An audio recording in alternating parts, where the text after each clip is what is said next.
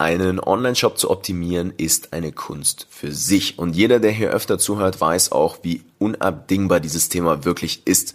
Da sprechen wir am Ende des Tages von der klassischen Conversion-Optimierung. Aber in der heutigen Episode tauchen wir noch einen Schritt tiefer. Ein Schritt, den ich jedem ganz stark empfehle, bevor man sich an Themen wie bezahlte Werbung oder dergleichen ähm, macht oder widmet, und zwar der Verkaufspsychologie. Hört sich jetzt erstmal wild an, ist aber unfassbar mächtig. Und genau deswegen habe ich heute seit längerem mal wieder einen Experten bei uns im Podcast zum Interview eingeladen, und zwar den guten Ken Wenz. Der Ken ist zertifizierter Online-Verkaufspsychologe, ist auch spezialisiert auf E-Commerce, werdet ihr gleich herausfinden. Und wie genau das mit der Verkaufspsychologie jetzt genau funktioniert, was da machbar ist, in Zahlen tatsächlich auch, das erfahrt ihr heute hier im Social Marketing Podcast. Ich wünsche euch ganz viel Spaß mit der heutigen Episode.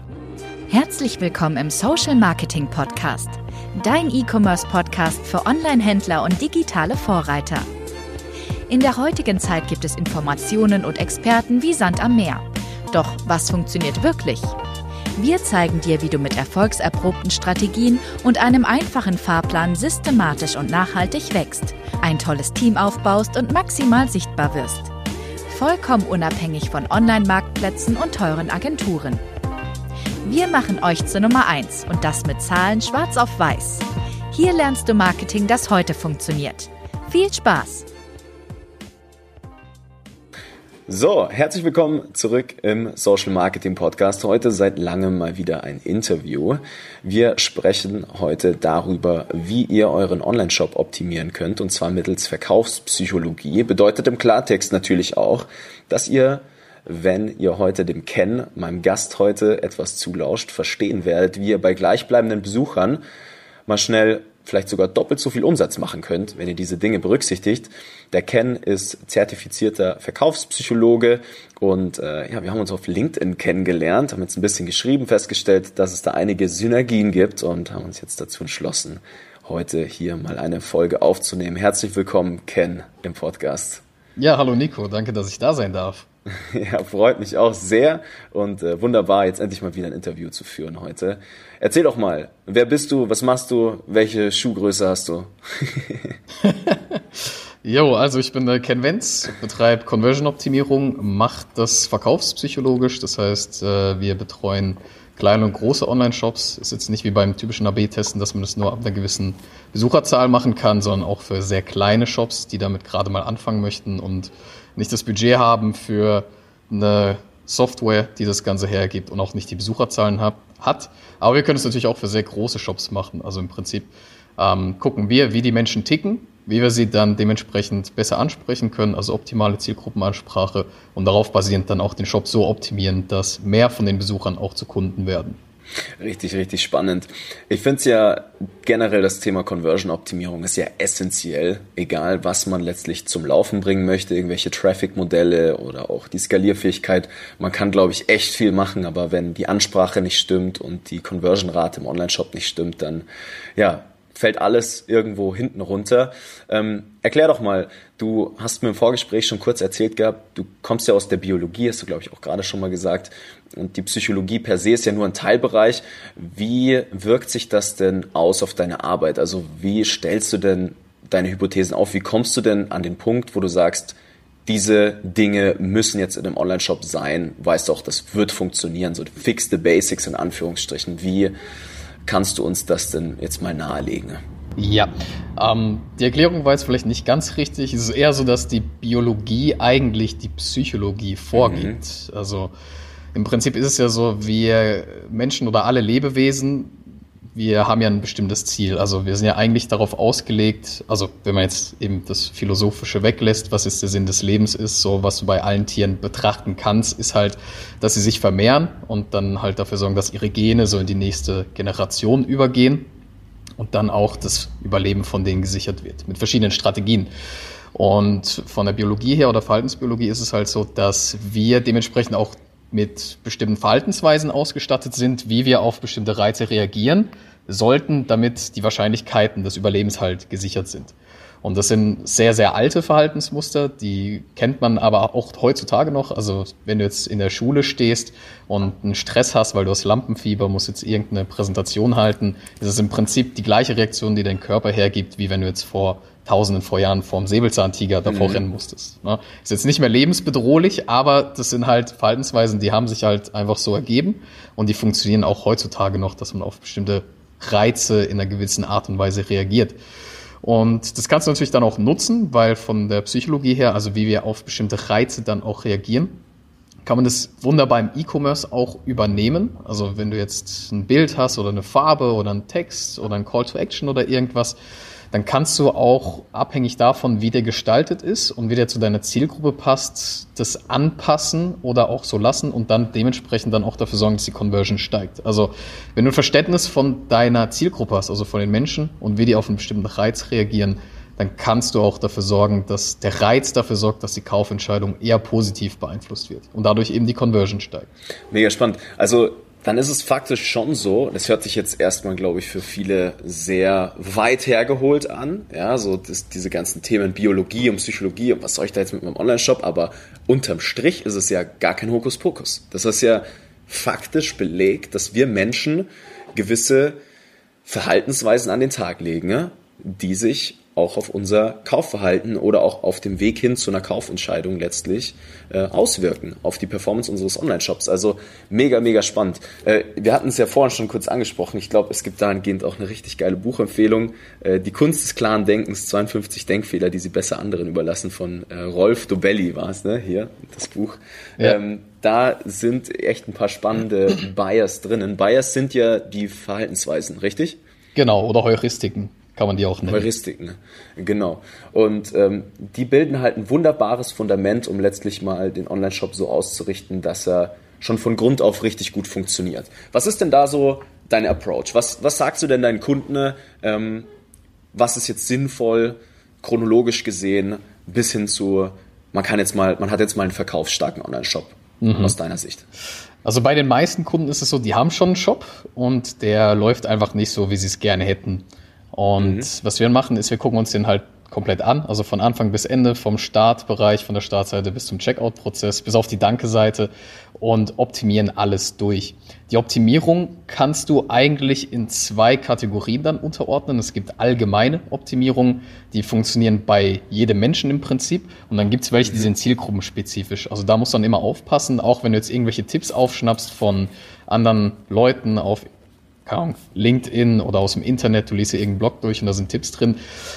Es gibt Sachen, die funktionieren bei allen Shops oder die können bei allen Shops dafür sorgen, dass die Conversion steigt. Und es gibt Sachen oder Änderungen, die funktionieren nur abhängig von der Zielgruppe. Und wenn deine eigene Zielgruppe jetzt nicht zu der Zielgruppe passt, von den Personen, die dir Tipps geben, dann kann es sein, dass du es umsetzt und das senkt deine Conversion Rate unter Umständen sogar.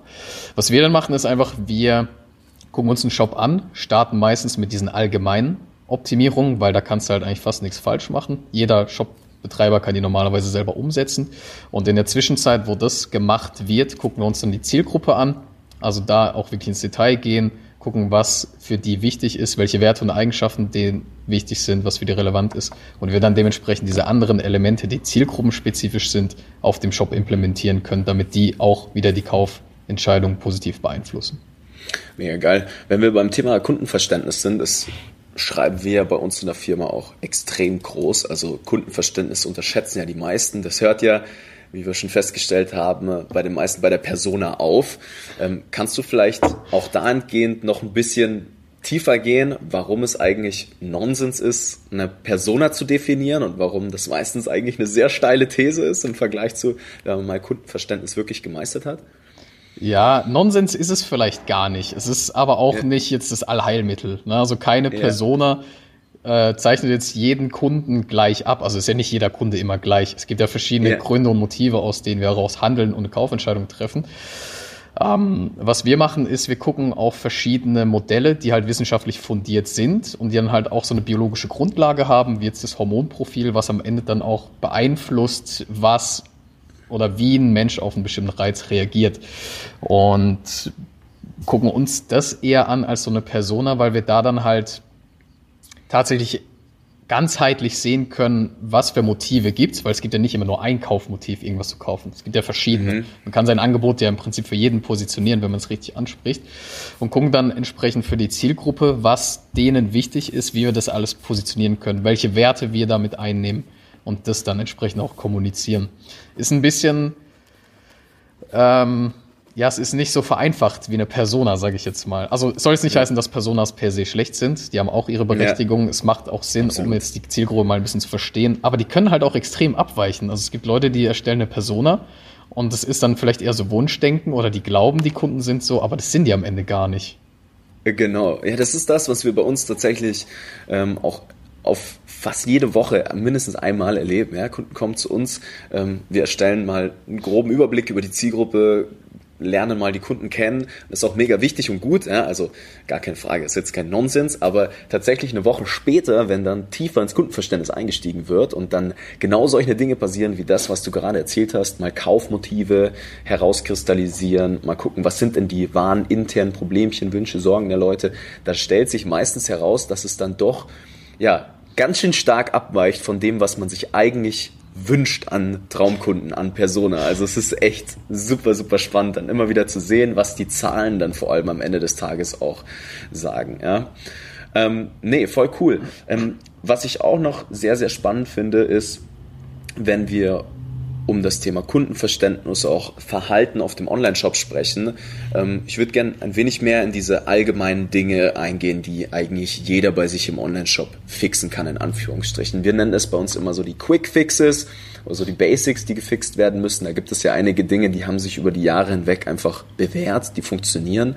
Ähm, eine Sache, da kannst du, glaube ich, sehr, sehr viel mehr noch darüber erzählen und auch sag ich mal, begründen, wieso und weshalb das so ist, ist, dass wir uns ja möglichst einfach ausdrücken sollten oder dass man immer vom DAO ausgehen sollte, vom dümmsten anzunehmenden User. Ähm, ich finde es immer sehr, sehr spannend, weil wir haben ganz oft Kunden bei uns in der Beratung, die schaffen es nicht, ja, von ihrem Expertenturm runterzukommen und letztlich wirklich die Worte zu nutzen, die ihre Zielgruppe wirklich auch nutzen selbst, ja, damit sie mhm. sich abgeholt fühlen in ihren Emotionen und damit diese Reise von, von der ersten, vom ersten Kontaktpunkt bis hin zum Wiederkauf irgendwo smooth abläuft, ohne große Reibungspunkte.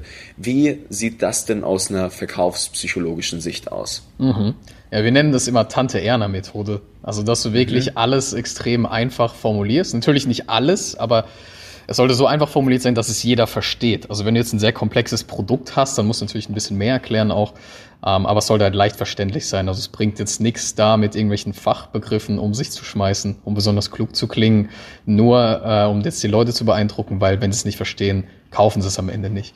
Und das macht auf jeden Fall Sinn, es relativ simpel zu halten weil wir Menschen generell, ja, wir sind so ein bisschen faul. Also wir stecken nicht gerne so viel Zeit in Recherche rein oder da jetzt uns irgendwas überlegen zu müssen, ob das Sinn macht, das zu kaufen oder nicht, was sind die Fürs oder wie das. Wir haben das gerne alles für uns parat gelegt. Also wir haben das sehr gerne, wenn die Entscheidung uns sehr einfach gemacht wird. Und wenn du jetzt alles sehr einfach hältst, also eine einfache Sprache benutzt, die die Zielgruppe auch versteht und das jetzt nicht extrem aufbauscht mit irgendwelchen schwer verständlichen Begriffen, dann macht es natürlich auch einfacher jetzt für den, so wie du es genannt hast, den dümmsten äh, User, ähm, dass der das halt auch verstehen kann, weil es bringt ja nichts, wenn, wenn du irgendwas anbietest und die Leute verstehen es nicht, dann können sie es auch nicht kaufen. Ähm, Obwohl es denen natürlich auch helfen könnte. Und deswegen, also wir versuchen das immer sehr einfach zu halten. Es gibt auch so ein paar Heuristiken, die dafür sprechen, dass es Sinn macht. Ähm, so Cognitive, Cognitive Ease ist eine so eine Heuristik und äh, sollte das dementsprechend dann auch so machen. Also KISS ist ja auch so ein Prinzip, was gerne da vorangeführt wird. Ne? Keep it simple, stupid. Mhm. Und das ist auch was, was die meisten auch beherzigen sollten. Also da sind dann auch Sachen dabei auf Shops, die sind unnötig kompliziert und man könnte die viel einfacher machen. Das war jetzt auf einem äh, Shop, den habe ich vor kurzem mal angeschaut was auch so ein kleines triviales Element ist, ne, wo dann die Versandkosten angezeigt werden und du hast so einen Versandkostenfreibetrag. Ab 50 Euro ist der Versand kostenlos. Und dann gehst du auf ein Produkt drauf und das kostet 300 Euro und da steht da auch nochmal zuzüglich Versandkosten. Aber theoretisch ist es ja schon frei. Und das kannst du ja auch mhm. direkt anzeigen, dass der Versand gratis ist. Und das ist dann auch sowas, das wird jetzt vielen Leuten vielleicht nicht auffallen und die meisten, die wissen auch, okay, das ist jetzt wahrscheinlich gratis. Aber es gibt halt doch so ein paar die werden dadurch irritiert, die sind dann unsicher und die kaufen das dann halt nicht. Und das sind halt so kleine Reibungspunkte, die kannst du halt viel, viel äh, vereinfachen und dadurch dann halt auch die Kunden besser abholen, indem du halt jetzt in dem Beispiel einfach sagen würdest, ja, gratis Versand, weil du hast ja den Wert direkt überschritten, also wenn es dann dynamisch mhm. ausgespielt wird. Und es sind alles so Kleinigkeiten, die meisten übersehen das, weil die so auf ihrem Shop relativ lange drauf sind, die sind in der Materie schon lange drin. Aber das ist eben besser, wenn du es mal so aus der Kundensicht siehst, also wirklich dann halt dir überlegst, was könnte der jetzt falsch verstehen. Ne? Weil alles, was falsch verstanden werden kann, wird es wahrscheinlich auch. Und das dann so einfach wie möglich erklärst, damit es jeder versteht. Ja, das ist tatsächlich, also schreibt euch das riesengroß auf die Fahne, wenn ihr das jetzt zuhört, weil das ist so, das, das kann schon den großen Unterschied machen zwischen, viele legen ja sehr viel Wert auf Design und ich meine, wir haben auch festgestellt, Farben spielen eine sehr, sehr wichtige Rolle und ein gut aussehender Shop hat auch seine Daseinsberechtigung, aber allein die richtigen Worte, die einfachen Worte, dass die Leute auch emotional abgeholt werden, ne, machen ja schon echt viel in der Conversion-Rate. Was sind denn so, kann man, kann man das alles über einen Kamm schlagen? Kannst du sagen, hey, wenn jetzt mal so die allgemeinen, die, die Basics gefixt sind, hast du bei deinen Kunden wirklich signifikant einen ständigen Uplift in der Conversion? Also kannst du wirklich sagen, hey, vor der Arbeit ist die Conversion-Rate bei 1,2 Prozent, nach unserer Zusammenarbeit ist sie bei 1,7 Prozent oder kann man das gar nicht so pauschalisieren? Also du kannst natürlich sagen, dass sie steigt, ja, aber in ja. welchem Maß das ist, das kannst du nur mutmaßen am Anfang. Das äh, ist mhm. relativ schwierig, weil nicht jeder Mensch gleich auf einen bestimmten Reiz reagiert. Ja? Also die allgemeinen Sachen, die funktionieren überall, aber ob das jetzt bei jedem Shop dann den gleichen Uplift hat, wage ich zu bezweifeln. Ähm, also steigen, ja, in welchem Maß, das ist vorher schwierig abzuschätzen. Aber dadurch, dass du dich halt auf wissenschaftlich fundierte Fakten berufst, ist es ja eigentlich klar, dass wenn du jetzt was vorher falsch gemacht hast und du machst es danach richtig, dass es sich positiv auswirkt. Ja, ist super spannend auch mit der Wissenschaft dahinter, weil bei uns zum Beispiel, wir haben ja ganz viele Google Analytics Konten, wir können letztlich Feldstudien machen und sehen, hey, ein Slider im Above the Fold Bereich konvertiert einfach nicht so gut im Vergleich zu, wenn du ein fixes Bild da oben drin hast mit einer klaren, mit einem klaren werteversprechenden Call to Action Button. Warum das faktisch so ist oder die Wissenschaft dahinter, die Begründung für die Hypothese, kann ich jedoch teilweise nicht so wirklich erklären. Kannst du jetzt zum Beispiel hergehen und sagen, hey, ein Slider konvertiert aus einer verkaufspsychologischen Sicht so und so nicht so gut? Oder ist das was, also kannst du das irgendwie erklären? Also generell kann man das schon sagen. Also das ist eigentlich mhm. auf jedem Shop so. Also ich habe noch keinen gesehen, wo ein Slider besser performt hat als ein statisches genau. Bild. Solange das Bild natürlich auch optimal auf die Zielgruppe optimiert ist. Also du kannst jetzt nicht einfach irgendein statisches Bild da reinsetzen und erwarten, dass dann der Umsatz dadurch steigt. Das äh, wäre natürlich falsch.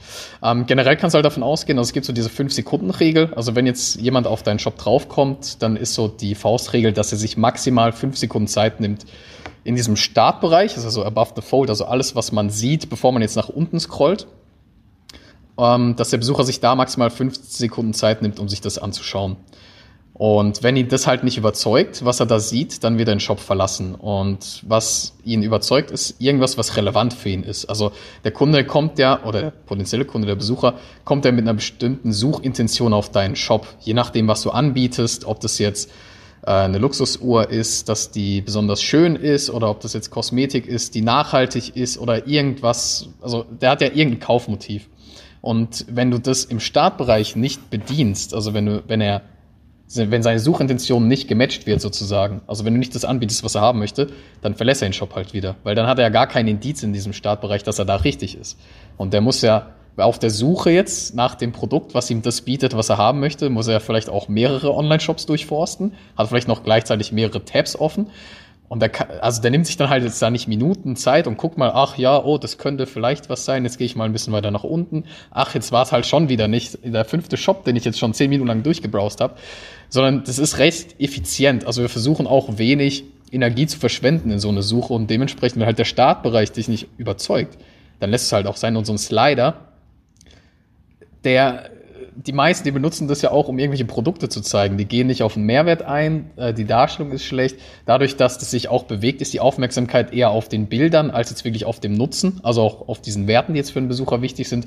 Also es sind ein paar Sachen, die da zusammenkommen, aber du kannst es wissenschaftlich begründen, dass es wenig Sinn macht, einen Slider einzusetzen. Also ich kann mir auch vorstellen, generell, weil es gibt ja immer, ähm, es gibt ja äh, äh hier, wie heißt es nochmal, Ausnahmen bestätigen die Regel. Es wird bestimmt irgendeinen Shop geben, wo so ein Slider auch Sinn yeah. macht, aus irgendeinem Grund. Genau. Aber für die meisten Leute macht es eher keinen Sinn.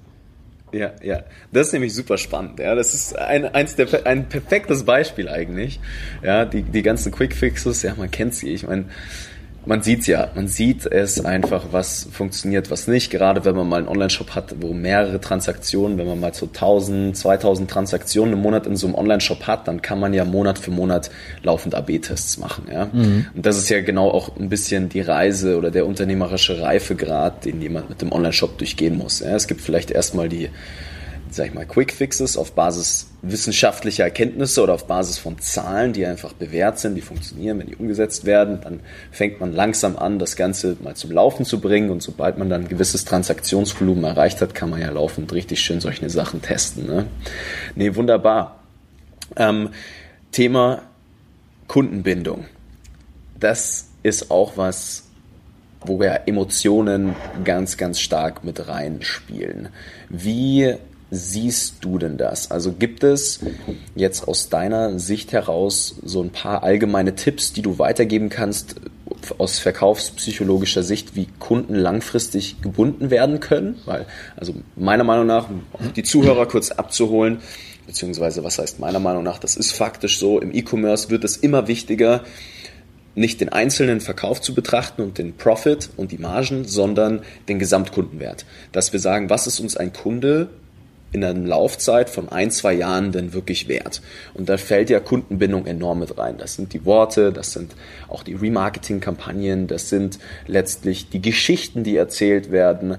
Ähm, gibt, es, gibt es da auch hier eine allgemeine Regel, wo du sagst, das muss auf jeden Fall da sein aus verkaufspsychologischer Sicht? Gibt es irgendeinen Bias, wo du sagst, die Leute sind einfach dazu geneigt, irgendwie sozialen Austausch zu pflegen oder ist es irgendwas, äh, wo die Leute sich Teil von was Größerem fühlen wollen. Was ist, was ist die Begründung dafür? Ich weiß zum Beispiel nur, dass wenn wir in der Praxis einen Kult aufbauen, Community aufbauen, Tausende von Followern gewinnen, ich, ich kenne die Wege dorthin, ich weiß, wie dieses Momentum eintritt, aber die faktische wissenschaftliche Begründung, da sind wir wieder, die würde, würde mich jetzt extrem interessieren aus, aus deiner Sicht heraus mal. Mhm.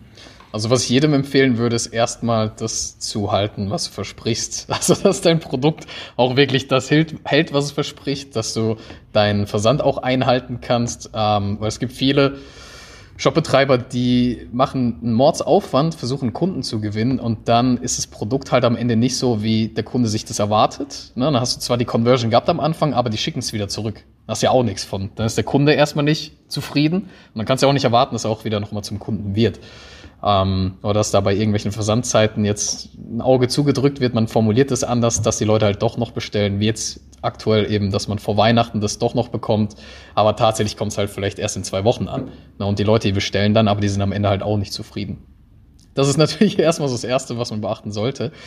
Ähm, danach kommt es so ein bisschen drauf an, also auch wieder, wie deine Zielgruppe drauf ist, beziehungsweise wer das ist, was denen wichtig ist. Also und auch wie du die ansprechen kannst, ist ja auch wieder ein Punkt. Also hast du die jetzt im Newsletter drin, hast du die auf Social Media mit Retargeting drin, das ist ja alles äh, so ein bisschen unterschiedlich.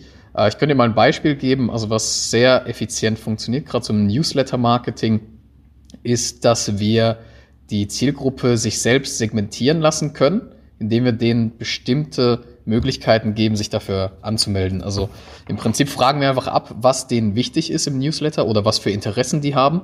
Und abhängig davon, was die für Interessen angeben, kannst du dann die Newsletter-Gestaltung danach anpassen. Also den Inhalt anpassen, die Wortwahl auch anpassen und die dementsprechend auch eher abholen. Du könntest theoretisch auch gucken, wenn die einmal was bestellt haben, was dann wahrscheinlich auch Folge Käufe sein könnten, kannst du das entsprechend nochmal ansprechen. Gerade so im Klamottenbereich ist so der Diderot-Effekt relativ stark.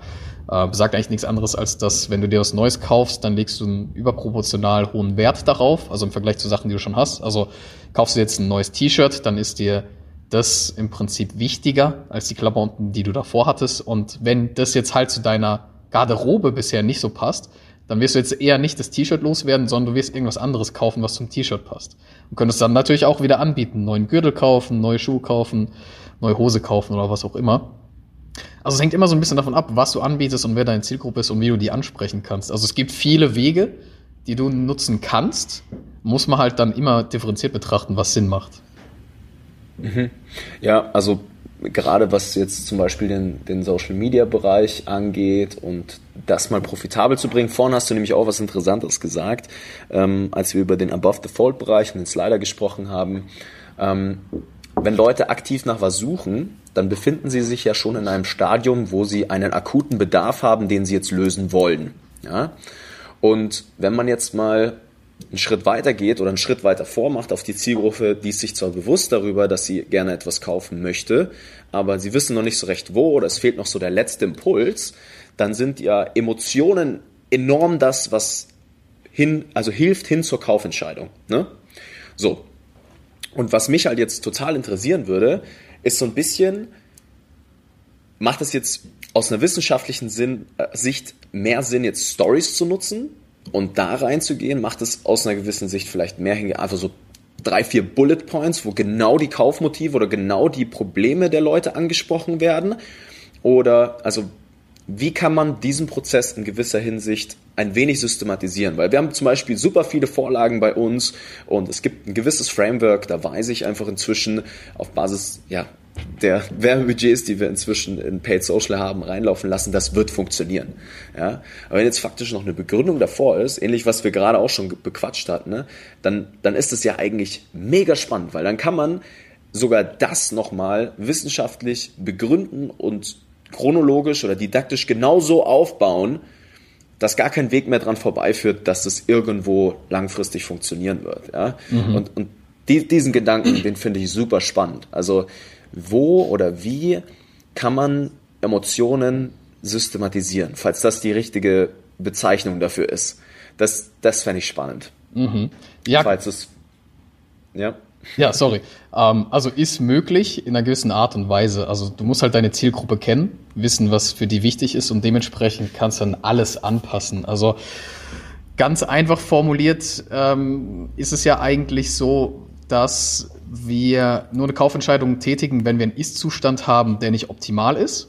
Und wir möchten einen Wunschzustand erreichen, wo wir uns vorstellen, der ist halt erstrebenswert. Also ich habe jetzt nicht viel Geld, ich möchte mehr Geld haben oder ich bin jetzt übergewichtig, ich möchte ein bisschen Gewicht verlieren und so weiter und so fort. Äh, und so fort.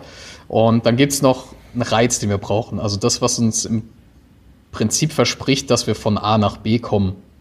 Und je nachdem, wie die Zielgruppe tickt, und das ist auch so ein bisschen vom Hormonprofil abhängig, was wiederum von der Situation abhängig ist, aber auch von anderen Faktoren abhängig ist, die wir nicht beeinflussen können. Alter, Geschlecht zum Beispiel ähm, und so weiter. Und darauf basierend können wir dann alles anpassen. Also du könntest im Prinzip auch Texte und sowas systematisieren oder die Bildauswahl passen für die Zielgruppe, wenn du weißt, die hat jetzt vielleicht eher eine Hinzu-Motivation oder eine Weg von Motivation. Also ich kann ja sagen, mhm. ich möchte mehr Geld verdienen oder ich möchte weniger Geld verlieren oder ausgeben oder was auch immer ähm, oder verschwenden. Und das sind alles so Sachen, das sind so Feinheiten, die du anpassen musst an die Zielgruppe.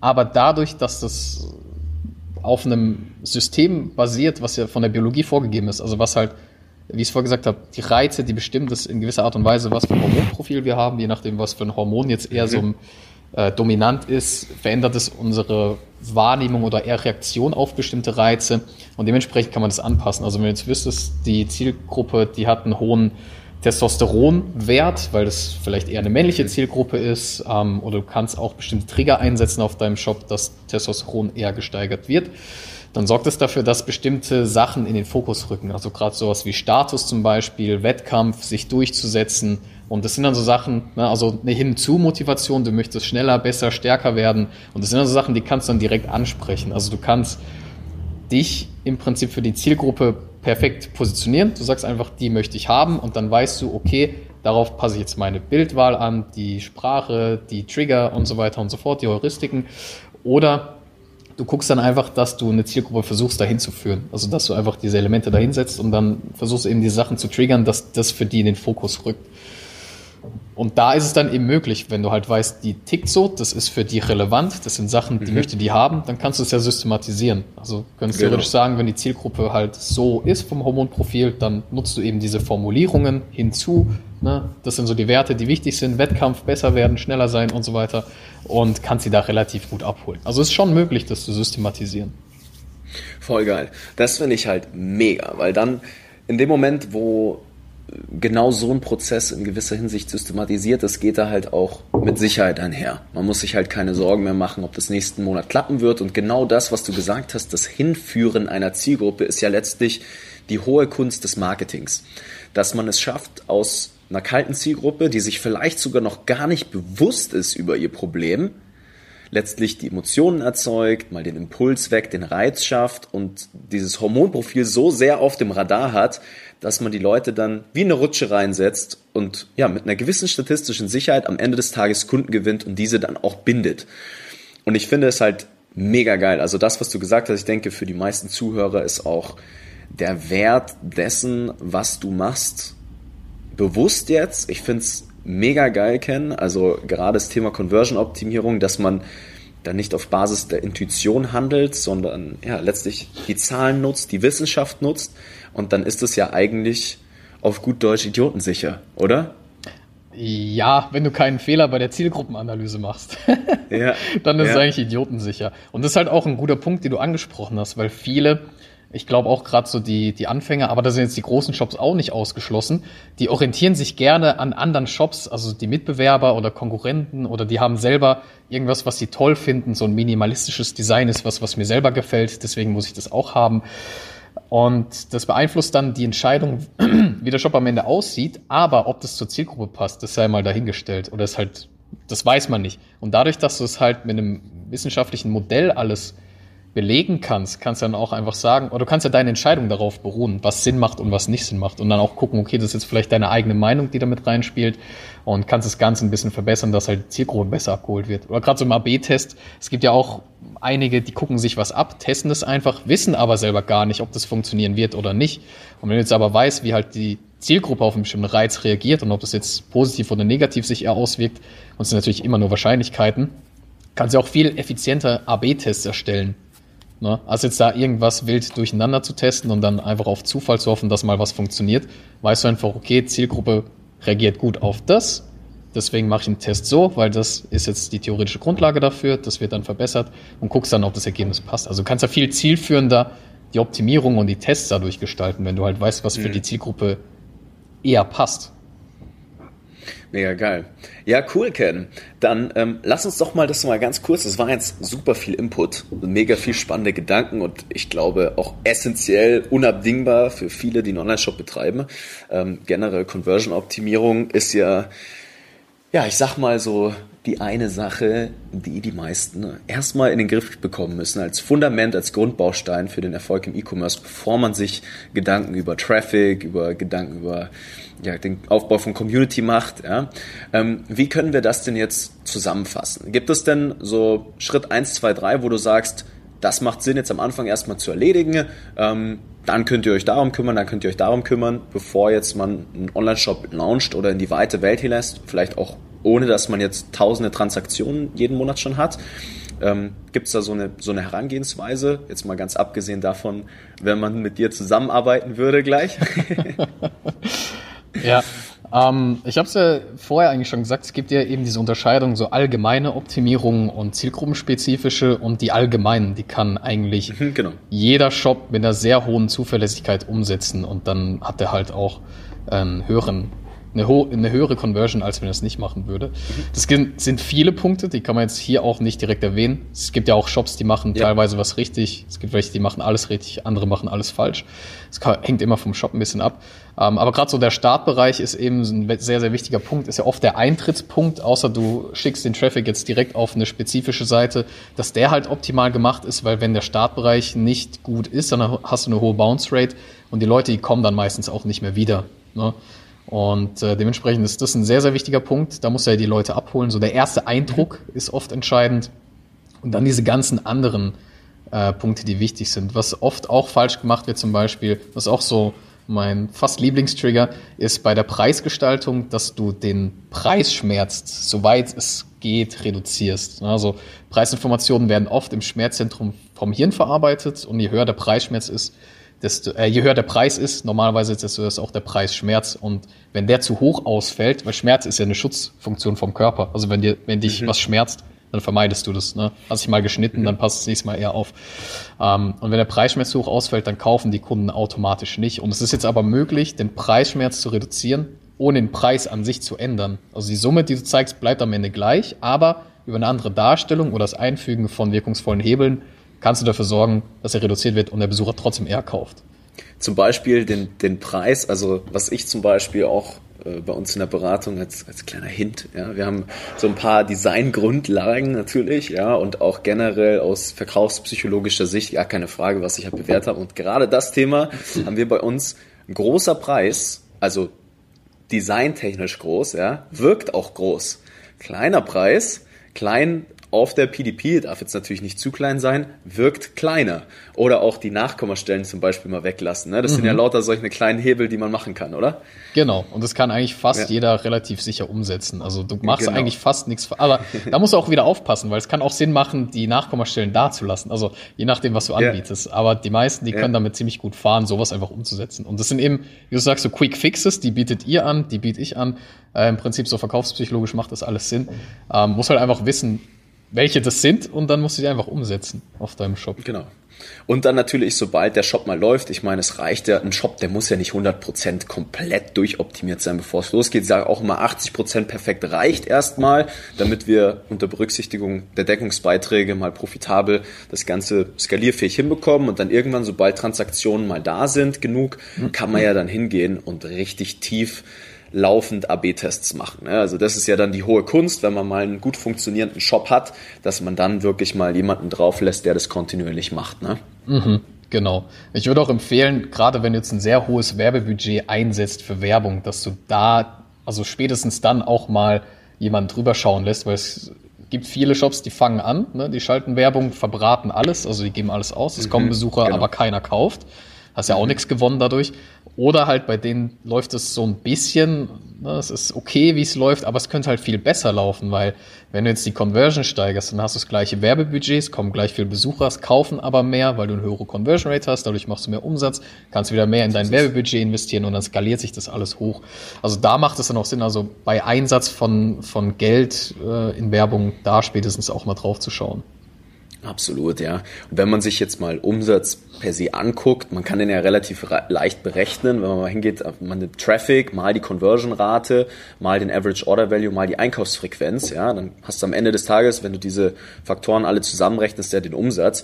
Und die meisten reden ja immer nur von Traffic, Traffic, Traffic, aber mit Conversion-Optimierung wissenschaftlich oder auf Zahlen belegt ähm, Heuristiken, wie du es genannt hast, ja, kann man ja letztlich diese drei Aspekte, die Conversion-Rate, den Average Order Value, den durchschnittlichen Warenkorb und die Einkaufsfrequenz enorm beeinflussen.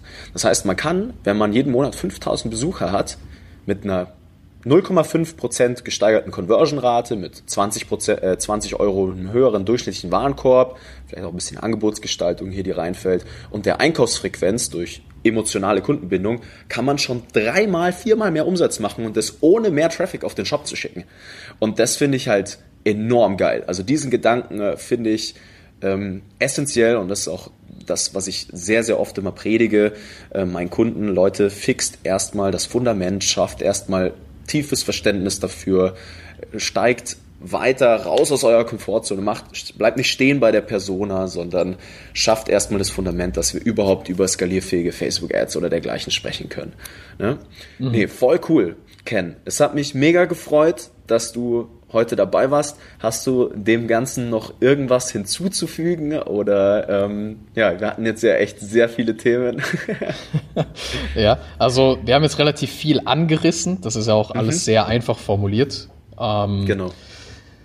Äh, ist auch so bei den Analysen, die ich als mache von den Shops, es wird gern versucht, selber was umzusetzen. Es kann funktionieren, aber oft sind es auch so Kleinigkeiten, die relevant sind oder wirklich den ausschlaggebenden Punkt ähm, geben. Und dementsprechend, wenn ihr da sicher gehen wollt, dass es auch am Ende richtig funktioniert und ihr mehr aus dem holen wollt, was ihr schon habt, das ist ja so bei der Conversion-Optimierung, dann solltet ihr einen Experten drüber schauen lassen, ob das jetzt der Nico ist oder ich oder ein anderer Verkaufspsychologe, sei mal dahingestellt oder jemand, der sich damit auskennt. Ähm, Aber holt euch da am besten jemanden an die Hand, damit ihr das einmal nur machen müsst und es dann richtig läuft, als dass ihr es selber probiert und dann funktioniert es vielleicht oder es funktioniert nicht oder ihr schadet euch damit eher. Wunderbar, Ken. Ich sag mal so, vielen lieben Dank für deine Zeit. Hat mich mega gefreut, das Gespräch heute mit dir. Ähm, wenn man dich jetzt irgendwo erreichen möchte, sagt, hey, der Ken, der ist ein sympathischer Typ, der hat anscheinend richtig Ahnung von dem, was er tut, wo und wie kann man dich kontaktieren? Ja, am besten über LinkedIn. Da bin ich am ehesten erreichbar. Da bin ich auch immer am Posten. Also da gibt's auch genug Input an sich, was man selber beachten sollte bei Shops, was so die größten Fehler sind, die die meisten machen, was man nicht machen sollte, wie man es besser machen kann. Ähm, da einfach kontaktieren. Ken Wenz ist der Name. Und ich nehme an, das wird auch bei dir jetzt hier dann in der Podcast-Folge verlinkt. Also dann da dementsprechend draufgehen, kontaktieren und dann können wir uns gerne mal deinen Shop anschauen und gucken, was wir da verbessern sollten, um mehr Umsatz zu erzielen. Wunderbar. Packe ich natürlich äh, selbstverständlich in die Show Notes alles rein. Und an dieser Stelle würde ich mich so langsam mal verabschieden, meine Liebe. Ich hoffe, ihr konntet heute wieder was mitnehmen. Ähm, ich wünsche euch eine gute Zeit. Jetzt ist das Ende des Jahres angeneigt. 2021 äh, wird ein enormes Jahr im E-Commerce. Es wird sehr, sehr spannend für uns alle. Und dahingehend auch umso wichtiger, dass ihr euren Shop natürlich mal etwas optimiert. Und was heißt etwas, sondern den mal auf ein Niveau bekommt, wo man auch dann mal, wie gesagt, ein bisschen Traffic drauf schießen kann, das Ganze skalierfähig wird. Und insofern wünsche ich euch eine gute Zeit. Lasst es euch gut gehen. Viel Spaß. Bis zum nächsten Mal. Ciao, ciao. Vielen Dank, dass du heute wieder dabei warst. Wenn dir gefallen hat, was du heute gelernt hast, dann war das nur der erste Schritt hin zu mehr Umsatz und nachhaltigem Wachstum. Möchtest du die Schritte kennenlernen, die notwendig sind, um deinen Online-Shop auf hohe sechs- bis siebenstellige Umsätze zu skalieren? Dann geh jetzt auf www.nicofrank.com und buch dir ein kostenloses Erstgespräch. In diesem 45-minütigen Gespräch wird für dich und dein Unternehmen ein individueller Plan erstellt, der euch genau zeigt, welche Schritte notwendig sind, um systematisch zu wachsen. Bitte vergiss eine Sache nicht. Euer Online-Shop skaliert sich nicht von alleine. Ihr braucht einen Berater, der euch genau zeigt, was zu tun ist und was nicht. Wir haben Online-Shop-Betreibern in ganz Deutschland, Österreich und der Schweiz dabei geholfen, in ihrem Shop im Schnitt drei bis fünfmal mehr Verkäufe zu erzielen. Buche dir jetzt deinen Termin unter www.nicofrank.com.